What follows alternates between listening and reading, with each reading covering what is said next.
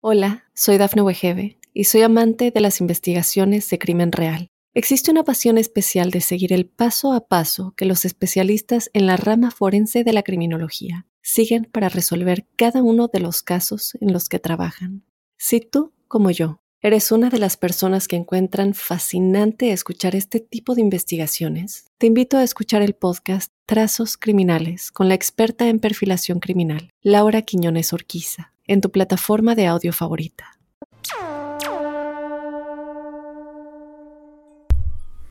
Buenos días, buenas tardes y buenas noches y gracias por la paciencia y gracias por estar aquí nuevamente con un episodio estreno de La Huella OVNI, este espacio en donde nos hacemos preguntas, reflexionamos, nos informamos y conocemos algunas de las historias más impresionantes que no tienen respuesta que han sucedido en el mundo.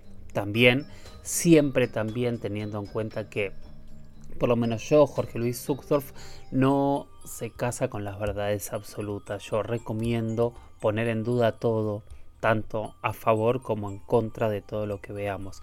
No quedarnos con conclusiones, quedarnos simplemente con, ¿cómo decirlo?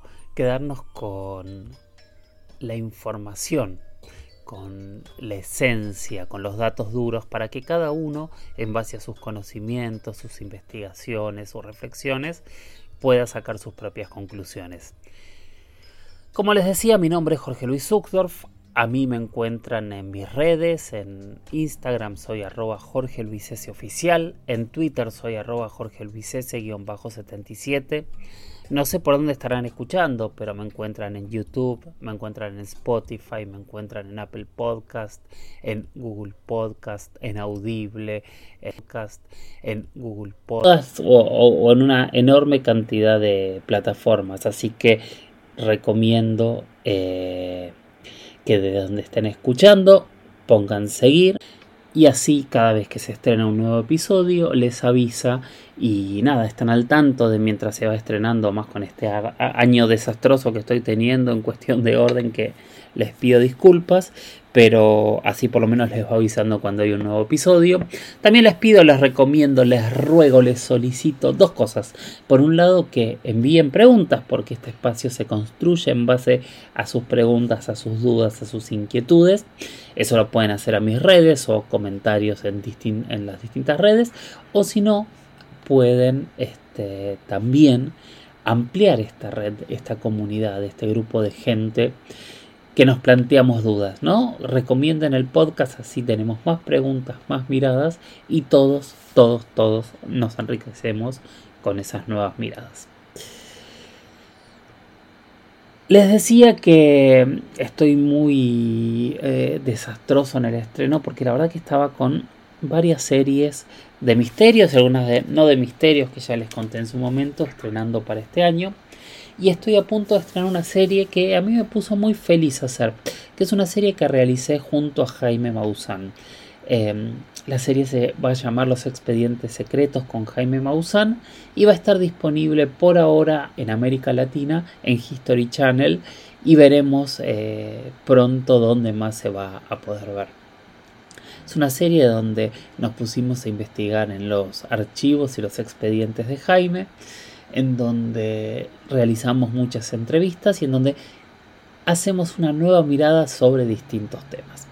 El primer tema del que vamos a hablar, que yo me lo guardé para mí para hablar primero hoy en este podcast, es sobre un caso famoso, polémico, muy interesante, que se llamó, se llamó y se llamará seguramente como el ovni de la Sedena, el ovni de Campeche o los ovnis de Campeche en realidad, que es un evento extraño que se grabó por cámara el 5 de marzo de 2004, cuando un avión C-26, un Merlin C-26 de la Fuerza Aérea Mexicana, patrullaba la zona de la selva la Candona en Campeche buscando vuelos ilegales de narcotráfico especialmente, pero vuelos que, eh, no tuviesen autorización para estar en esta zona. Ese día eh, los operadores de radar y de la cámara FLIR se encontraron con una imagen muy extraña en el horizonte.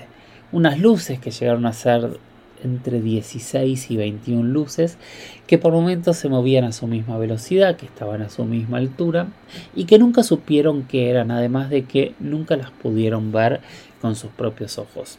Es muy fuerte, es muy extraño, es muy interesante escuchar lo que dicen los relatos, porque los propios, obviamente se, dio a conocer y se, no se filtró porque lo entregó la Secretaría de la Defensa Nacional de México, eh, los videos originales en donde se plasmaba todo lo que estaba aconteciendo con estos pilotos en ese momento y se generó un caos terrible.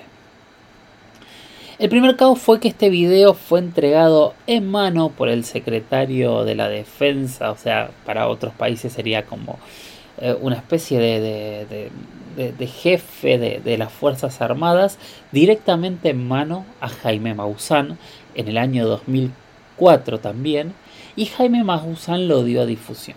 En ese momento se generó un caos muy grande, eh, hubo muchos escépticos tratando de analizar y no entendiendo por qué la Sedena le daba este video a Jaime Maussan en vez de entregárselo a la ciencia. Que esto yo creo que era. Es, es, más ego que otra cosa porque el video estaba disponible para quien lo quisiese ver. Y lo más sorprendente de todo es que empezaron a generarse diferentes teorías, que está bien y que yo sostengo que es lo que hay que hacer.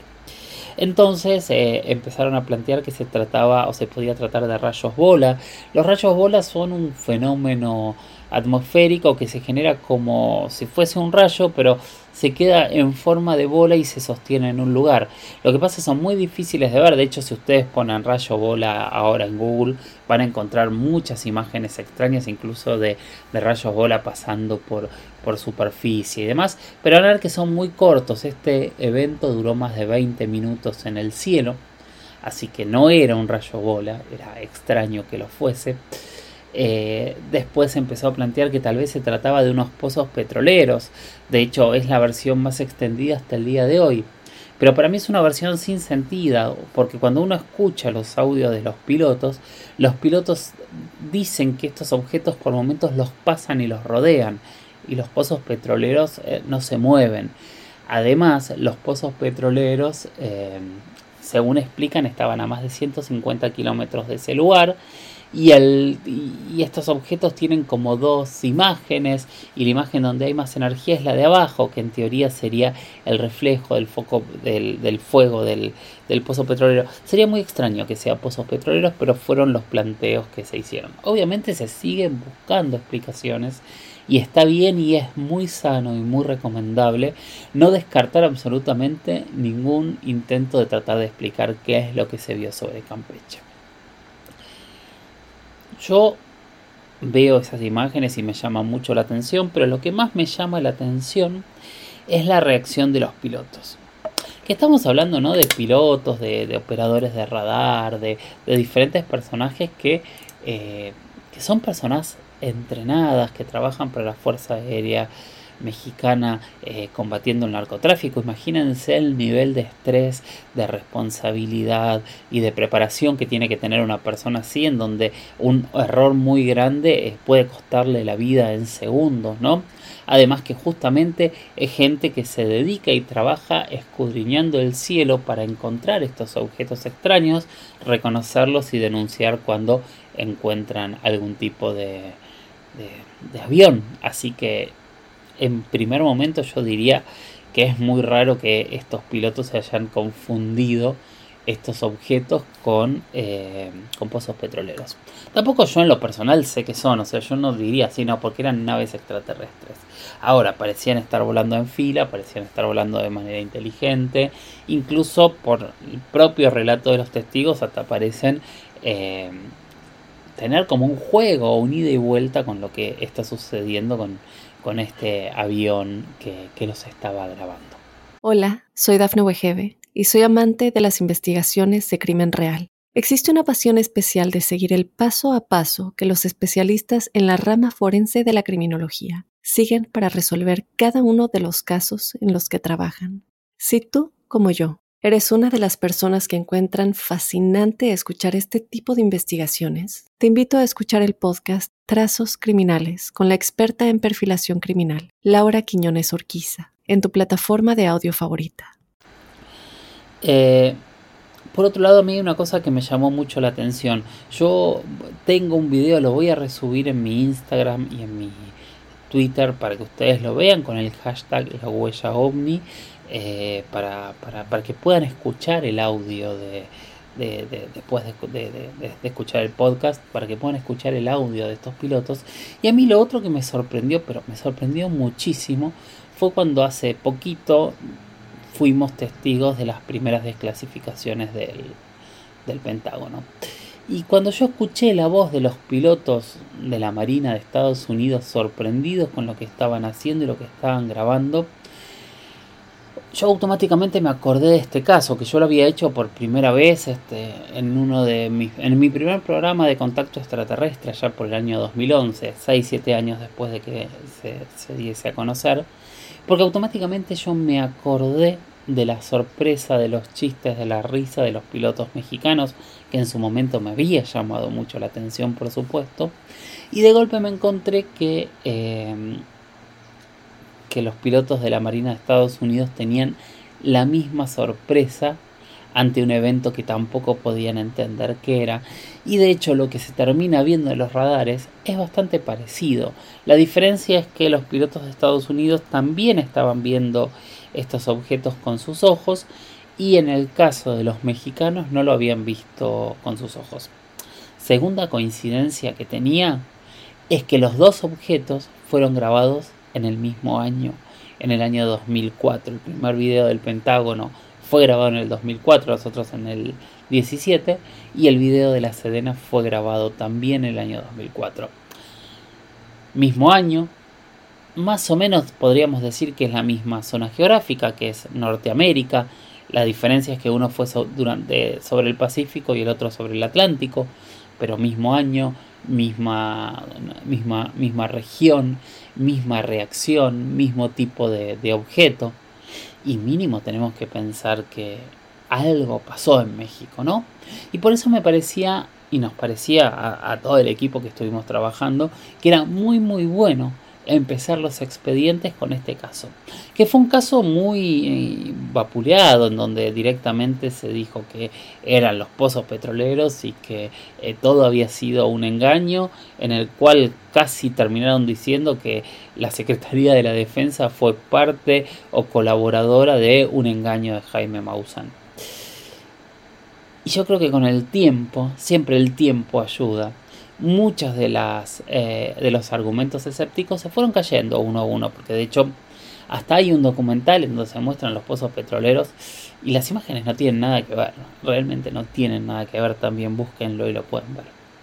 Pero por sobre todas las cosas, creo que el caso después de la desclasificación o la confirmación de los casos oficiales del Pentágono, se reabrió con una fuerza mucho más grande o se va a reabrir, porque yo creo que hasta el día de hoy nadie terminó de relacionar estos dos casos y espero que con este documental que estamos a punto, a punto, a horas de estrenar, eh, se pueda generar una nueva mirada, ¿no?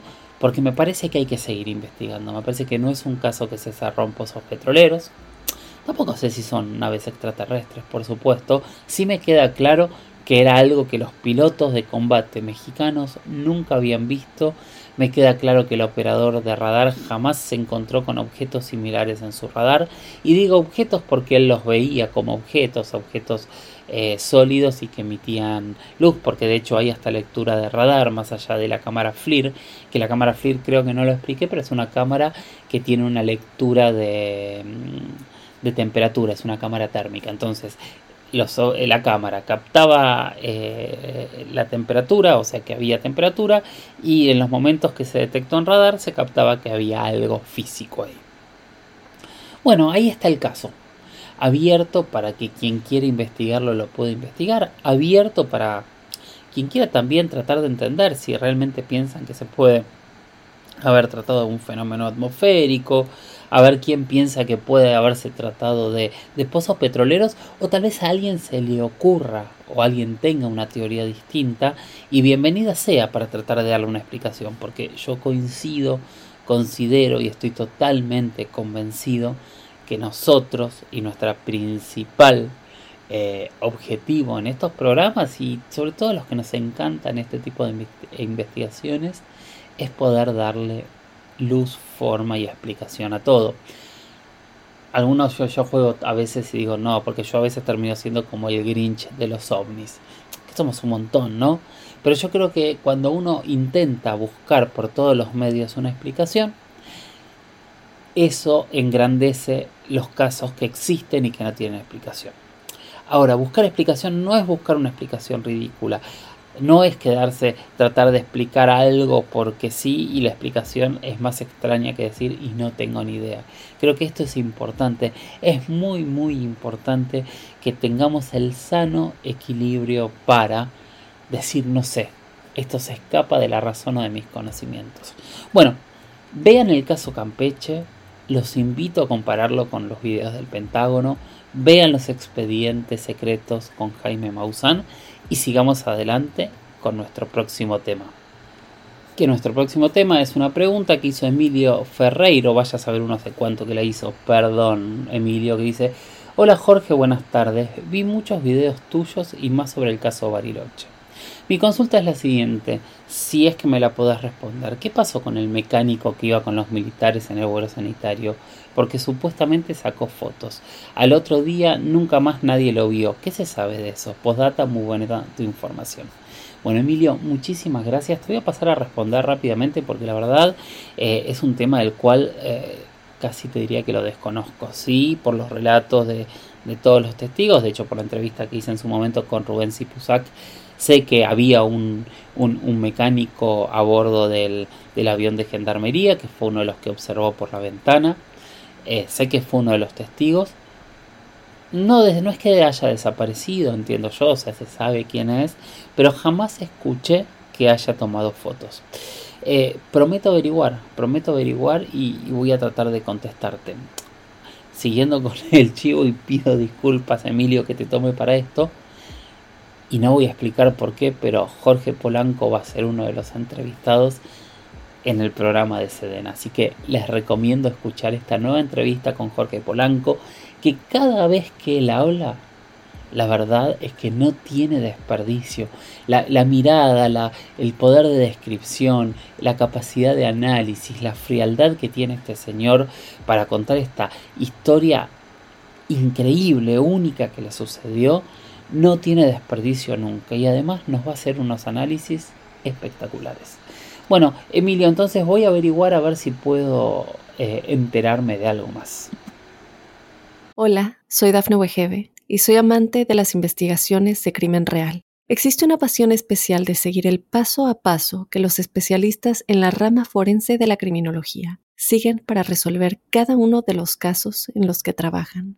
Si tú, como yo, ¿Eres una de las personas que encuentran fascinante escuchar este tipo de investigaciones? Te invito a escuchar el podcast Trazos Criminales con la experta en perfilación criminal, Laura Quiñones Orquiza, en tu plataforma de audio favorita.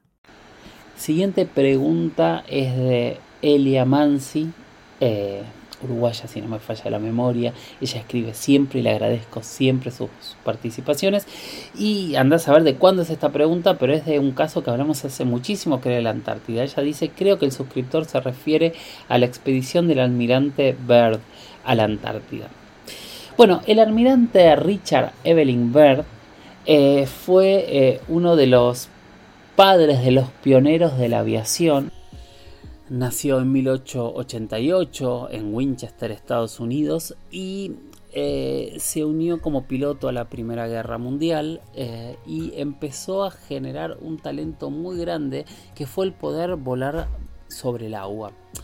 Muchos pilotos, muchos amigos pilotos me han explicado que no es fácil volar sobre el agua porque se pierde el horizonte, se deja de entender qué es el cielo y qué es la tierra. Hoy obviamente hay muchísima tecnología para, para que esto eh, no, se pueda hacer y no ocurra, pero este, los primeros pilotos como, como Bert fueron los que lograron que eh, se pueda superar este, las aguas y se pueda volar entre continentes y demás.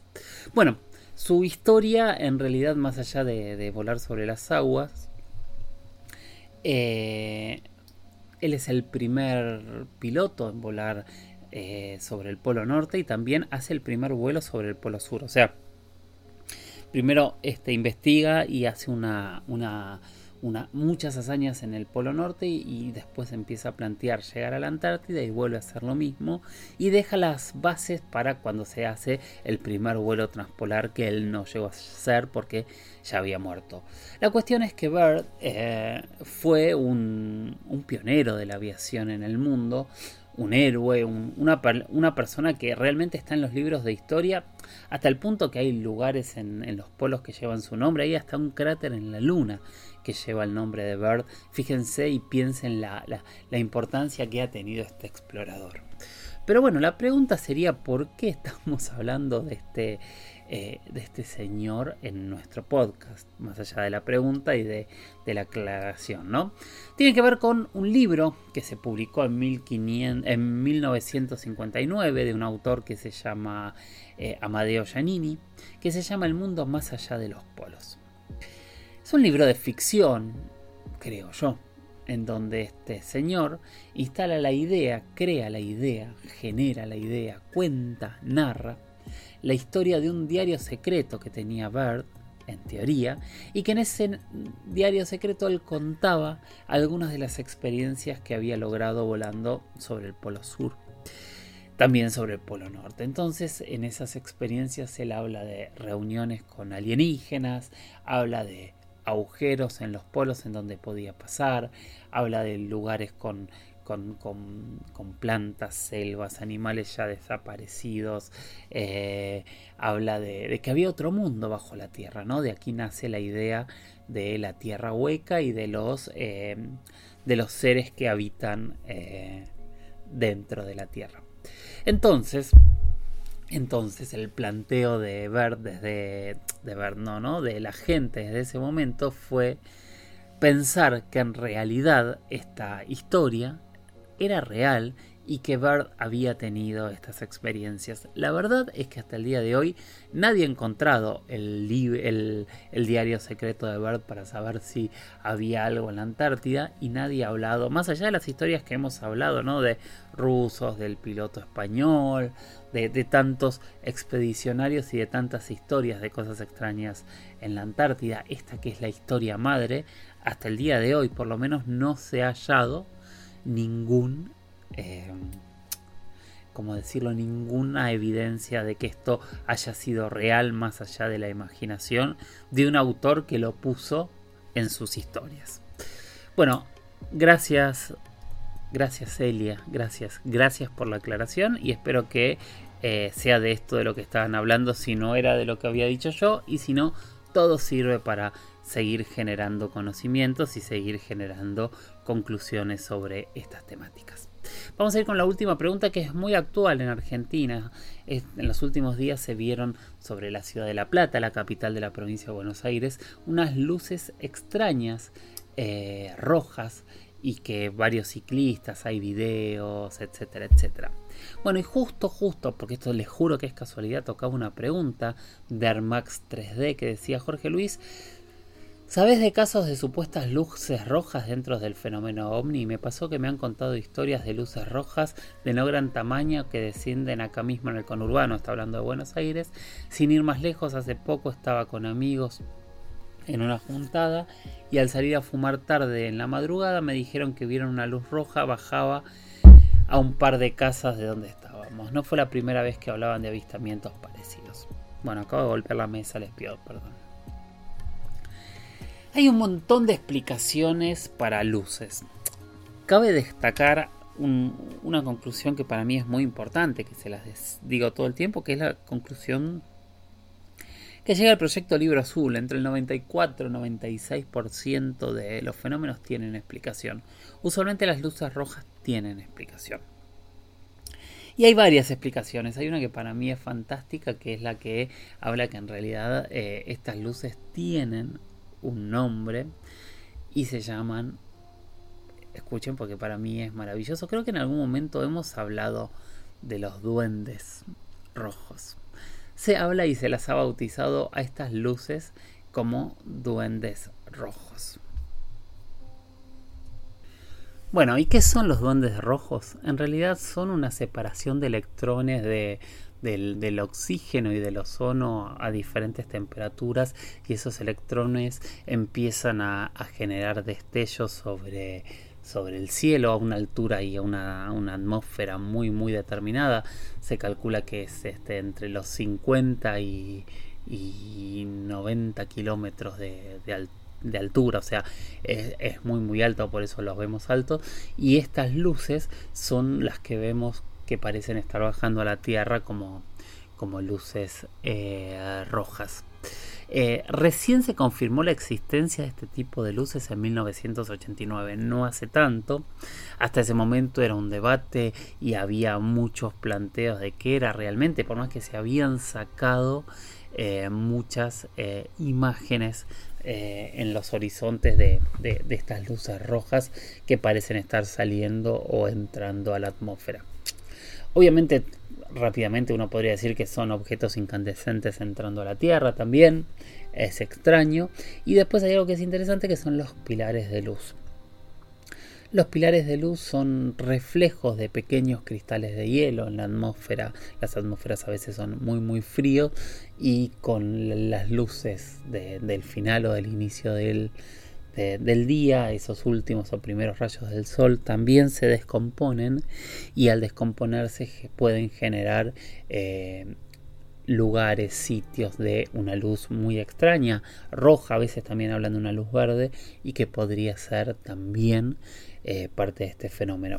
Ahora, em, la pregunta venía de, de decía de luces rojas que habían llegado hasta dentro de una casa. Ninguno de estos fenómenos explica esto que estás diciendo de, luces rojas llegando hasta dentro de la casa. Claramente nosotros estamos hablando de luces en la atmósfera como las que se vieron en La Plata. Así como voy a ponerlo de Sedena, también voy a poner un video eh, o un link de la huella ovni para ver esos videos de las luces rojas y que los que no los vieron sepan de qué estamos hablando. Pero bueno, lo vamos a hacer para que todos puedan ver de qué trata. Eh, pero bueno, hay explicaciones. Obviamente puede haber elementos rojos que salgan de estas explicaciones científicas, pero quiero decir, hay muchos elementos y sirve el ejemplo para decir muchas veces vemos cosas en el cielo que para nosotros son totalmente inexplicables y cuando hablamos con alguien que sabe, realmente nos enteramos que sí tienen explicación. Y está bueno y es muy sano cuando algo tiene explicación explicarlo y cuando algo no tiene explicación, también decir, esto no tiene explicación. ¿Cuánto vamos de tiempo? Ya estamos en media hora de programa prácticamente, así que estas fueron las tres preguntas que contestamos hoy. Hablamos de la Sedena, hablamos de el Capitán Bird, hablamos de estos duendes rojos y aparte tocamos otro tema este, rápidamente que es el del, mecánico del piloto del avión de Sedena que prometo explicarlo en, en breve. Bueno, los voy a dejar con una experiencia en primera persona y después cerramos el programa. Hola, me llamo Osvaldo y yo vivo en Pehuajó y era sábado 10 de diciembre, tipo 21 horas, salgo a la vereda de mi casa y me siento en una reposera, miro para el cielo, había como unas nubes y veo eh, una luz eh, tipo fluorescente, pero yo pensé que era de, venía de, de alguna fiesta, de algo, pero cuando miro bien, no, venía la luz estaba arriba de la nube, no venía para abajo, estaba arriba. Sigo mirando y la luz empieza a parpadear, tipo los fluorescentes redondos, empieza a parpadear, a parpadear. Después son dos, después son tres. Tres redondeles que conforman eh, un círculo parpadeando. Me quedo mirando, miro para los costados a ver si veo un vecino, veo otro vecino. Entonces, eh, la luz, eh, eran tres luces fluorescentes y se mueven a una velocidad increíble como los videos eh, que he visto por YouTube. Se mueve otro sector rectilíneo y lo veo por allá y al segundo vuelve al mismo lugar. Entonces ahí me doy cuenta que, que es realmente un ovni por la velocidad con que se movió.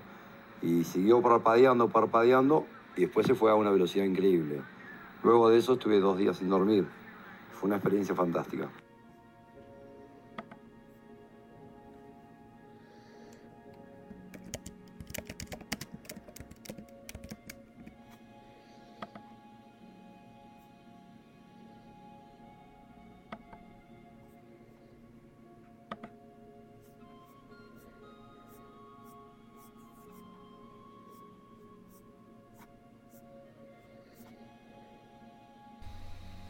Bueno, bueno, muchísimas gracias por estar ahí, muchísimas gracias por acompañarme, por aguantarme estas irregularidades que estoy teniendo este año, pero es mucho trabajo y espero que también puedan disfrutar de los documentales.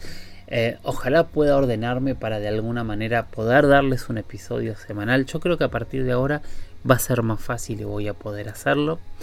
Eh, pero lo voy a intentar. Igual les pido que me ayuden que, ayuden a que esto se, se, se, empiece a ampliar a otros públicos, que me sigan enviando preguntas, que me sigan enviando comentarios en primera persona, que sigamos entre todos construyendo este espacio que realmente es de todos.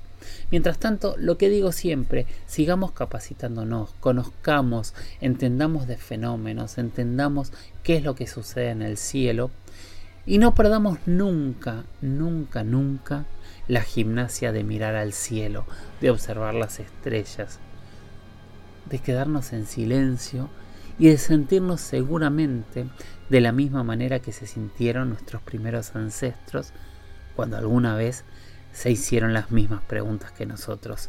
Gracias por estar ahí, gracias por seguir acompañándome. Síganme también en mis redes y nos escuchamos en el próximo episodio de La Huella OVNI. Chau chau.